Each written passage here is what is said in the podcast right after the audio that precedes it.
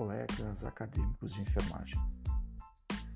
Você vai ouvir agora um podcast sobre Alzheimer.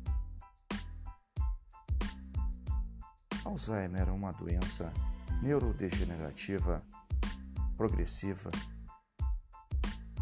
que ela se manifesta apresentando deterioração cognitiva e de memória de curto prazo. Com os vários sintomas neuropsíquicos e de alterações comportamentais que se agravam ao longo do tempo. A doença Alzheimer provoca deterioração das funções cerebrais, como a perda da memória e da linguagem. Alemão neurologista Alois Alzheimer foi o primeiro que descreveu essa patologia. Cerca de 10% das pessoas com maior de 65 anos e 25% com mais de 85 anos podem apresentar alguns sintomas. E o tempo médio dessas pessoas de sobrevida, elas variam de 8 a 10 anos. E nada disso se tem uma causa específica. Uh, parece haver uma hipótese, certa predisposição genética para o aparecimento, como também a deficiência de alguma das enzimas cerebrais. E nos Estados Unidos, na Geórgia, o Instituto Tecnológico tem uma equipe que projetou uma maneira inovadora, bastante tecnológica para estudar e conseguir penetrar melhor essa barreira uma célula cerebral, chama-se o chamada de astrocito. Mesmo não sendo um neurônio, essa célula atua como uma espécie de medidor entre os neurônios e os sistemas circulatórios.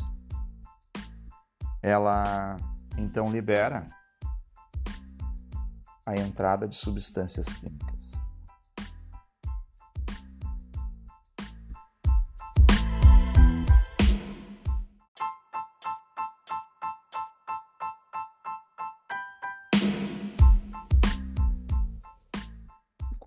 Feito o diagnóstico do Alzheimer?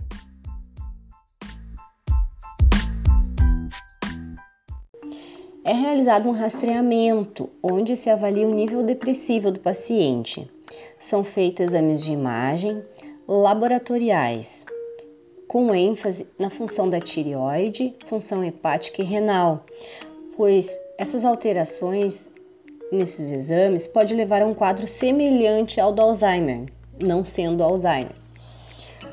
Foram descobertos por cientistas também que, em alta concentração, a vitamina B12 diminui os níveis do aminoácido homocisteína no sangue, que é uma substância responsável por causar derrames e demência. Teve uma redução bem significativa em pessoas que ingeriram altas quantias de vitamina, incluindo a B12. E quem realiza esse diagnóstico? Ele é feito por psiquiatra ou neuro ou um geriatra especializado no tratamento do Alzheimer. O paciente apresentará problemas de memória baseado na identificação cognitiva. São feitos exames físicos, neurológicos, avaliando o estado mental, para identificar os déficits de memória. Visoespaciais também, que seria a percepção do espaço, e linguagem. E é importante ressaltar que com o diagnóstico precoce e o tratamento adequado em tempo oportuno, possibilita o alívio dos sintomas e estabilização ou até retardo progressivo da progressão da doença.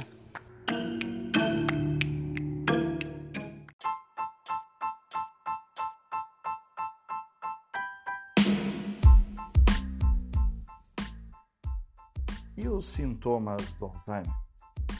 pais são.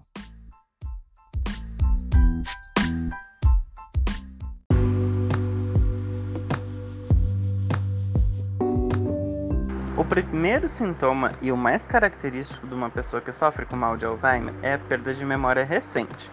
Então vão aparecendo sintomas mais graves, como a perda de memória, irritabilidade, falhas na linguagem e também o, pre... o prejuízo na capacidade de se orientar no tempo e no espaço. Entre os principais sintomas do Alzheimer estão a falta de memória para acontecimentos recentes, repetição da mesma pergunta várias e várias vezes, dificuldade para acompanhar a uh, conversação ou pensamentos complexos, seja de familiares ou de quem está ao seu redor, a incapacidade de elaborar estratégias para resolver problemas, dificuldade para dirigir um automóvel e encontrar caminhos uh, conhecidos, como ir até a padaria, ir até o mercado. Então, nesse meio tempo, nesse trajeto, ela pode então se perder e não lembrar mais onde ela mesma mora.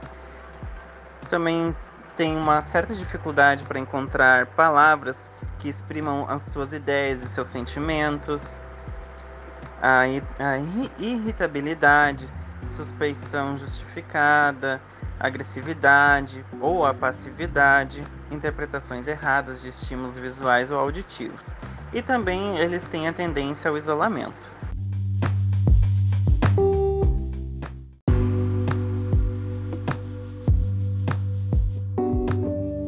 Na cognição, elas tentam um declínio mental, dificuldade em pensar e compreender, confusão durante a noite, confusão mental, delírio, desorientação, esquecimento, invenção de coisas, dificuldade na concentração e a incapacidade de fazer cálculos simples, a incapacidade de reconhecer coisas comuns ou pessoas comuns e também a perda de memória recente. Já no comportamento, elas sofrem com agitação, agressão ou inquietação, irritabilidade, mudanças de personalidade repetição sem sentido das próprias palavras, então ocorre uh, a falta de, de conexão no que, a, no que elas querem exprimir. No humor, ela pode causar apatia, descontentamento no geral, raiva e também a solidão. Os sintomas psicológicos pode ocorrer alucinação, depressão ou paranoia nos músculos, contrações musculares rítmicas ou a incapacidade de coordenar movimentos musculares.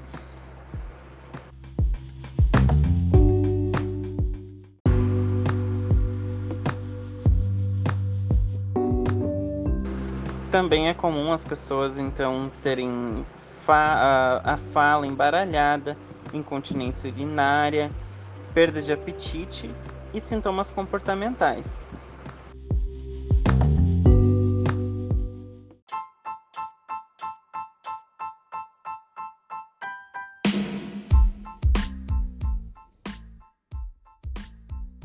Seria o tratamento para o Alzheimer?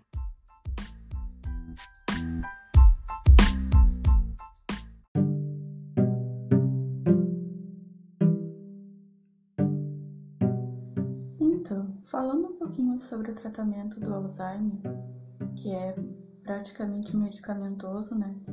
E o objetivo desses medicamentos é propiciar a estabilização do comprometimento cognitivo, do comportamento e das atividades da vida diária do paciente, né? Para modificar as, as, manifestações da doença com o mínimo de efeito adverso, né? Por isso, no âmbito do Ministério da Saúde, tá, tem disponível nas unidades de todo o país o medicamento Rivastigmina. Ele é um adesivo transdérmico para o tratamento de demência e para doenças como Alzheimer, né? Esse, esse tratamento está previsto no protocolo clínico e diretrizes terapêuticas uh, de condições da condição clínica, que além do adesivo preconiza-se também o uso de outros medicamentos como donipezila, a galantamina, a rivastigmina e a memantina.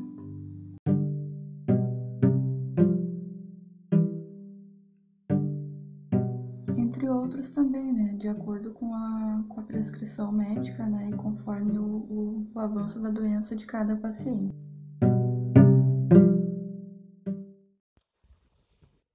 E para finalizar, vou contar aqui sobre um vídeo que viralizou as redes sociais no final do ano de 2019.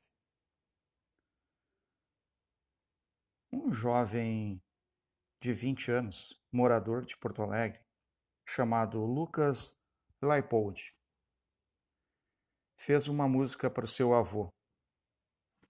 O avô que tem Alzheimer e que não lembrava mais quem ele era, quem ele o ama e quem são os membros da, da família. Segundo relatos do jovem, as dificuldades do seu avô foram aumentando ao tempo em razão da doença. E ele então tem percebido que o seu avô vem apresentando sintomas e referente à doença do Alzheimer. E ele tem esquecido diariamente quem está distante, seus parentes, os mais próximos. E ele confunde muitas vezes cheiro, moradia, convívio social e dentre outras coisas, como comida, que gostava muito. E seu neto não deixou passar por então. E a válvula de escape dele foi demonstrar, de alguma forma, uma música de como poder lidar com a doença, descrevendo em forma de canção o quanto ele amava seu avô. Então, escreveu a letra e todos os dias ele cantava para o seu avô. Vê se não esquece o nome da letra. Uma noite de quarta-feira, o jovem revela que ter ficado surpreso ao ouvir ao idoso cantando a música feita em sua homenagem. Eu estava saindo do meu quarto, segundo o jovem, e escutei o meu avô cantando.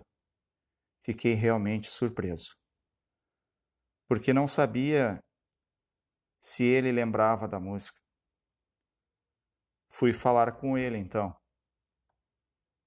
Cantamos mais algumas vezes e pedi para o meu avô ir até o meu quarto. E aí a gente inventou de gravar um vídeo. Apesar das dificuldades do idoso, o jovem conta, que tem tentado melhorar a vida dele nesse período. E a música é uma forma de deixá-lo bem. Você pode nas redes sociais verificar a música ou até mesmo o vídeo que Lucas Laipold gravou com o seu próprio avô. E é de arrepiar. Se tiverem oportunidade, vão lá nas redes sociais para vê-lo. Eu, de forma discreta, vou passar um pouco da emoção ao ouvir essa música. Pai, oi? Vê se não me esquece mais. Tava lembrando de lembrar você, de acordar só quando o dia amanhecer. Se não esquece mais. Eu tô cantando só pra te dizer que eu te amo e que a tristeza não tem Vê se não esquece mais. Eu tava lembrando de lembrar você, de acordar só quando o dia amanhecer. Vê se não esquece mais.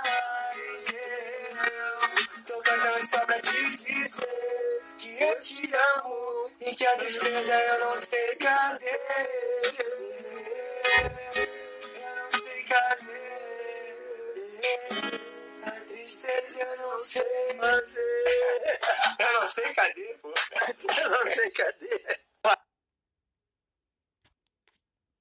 É incrível o quanto é emocionante ver um jovem simples fazer uma diferença enorme na vida do ser humano.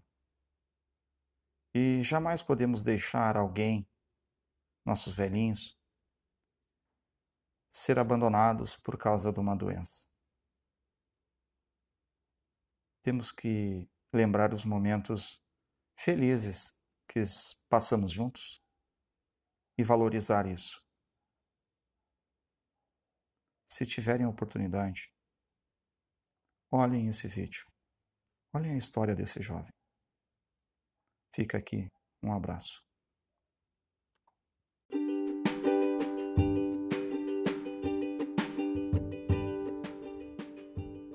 Este podcast foi criado e desenvolvido pelos acadêmicos de enfermagem Josimara Araújo, Sadi Barros, Gislaine Cassol, Letícia Bueno e Flávio Faiten, supervisionados pela tutora e enfermeira Audrey Pires.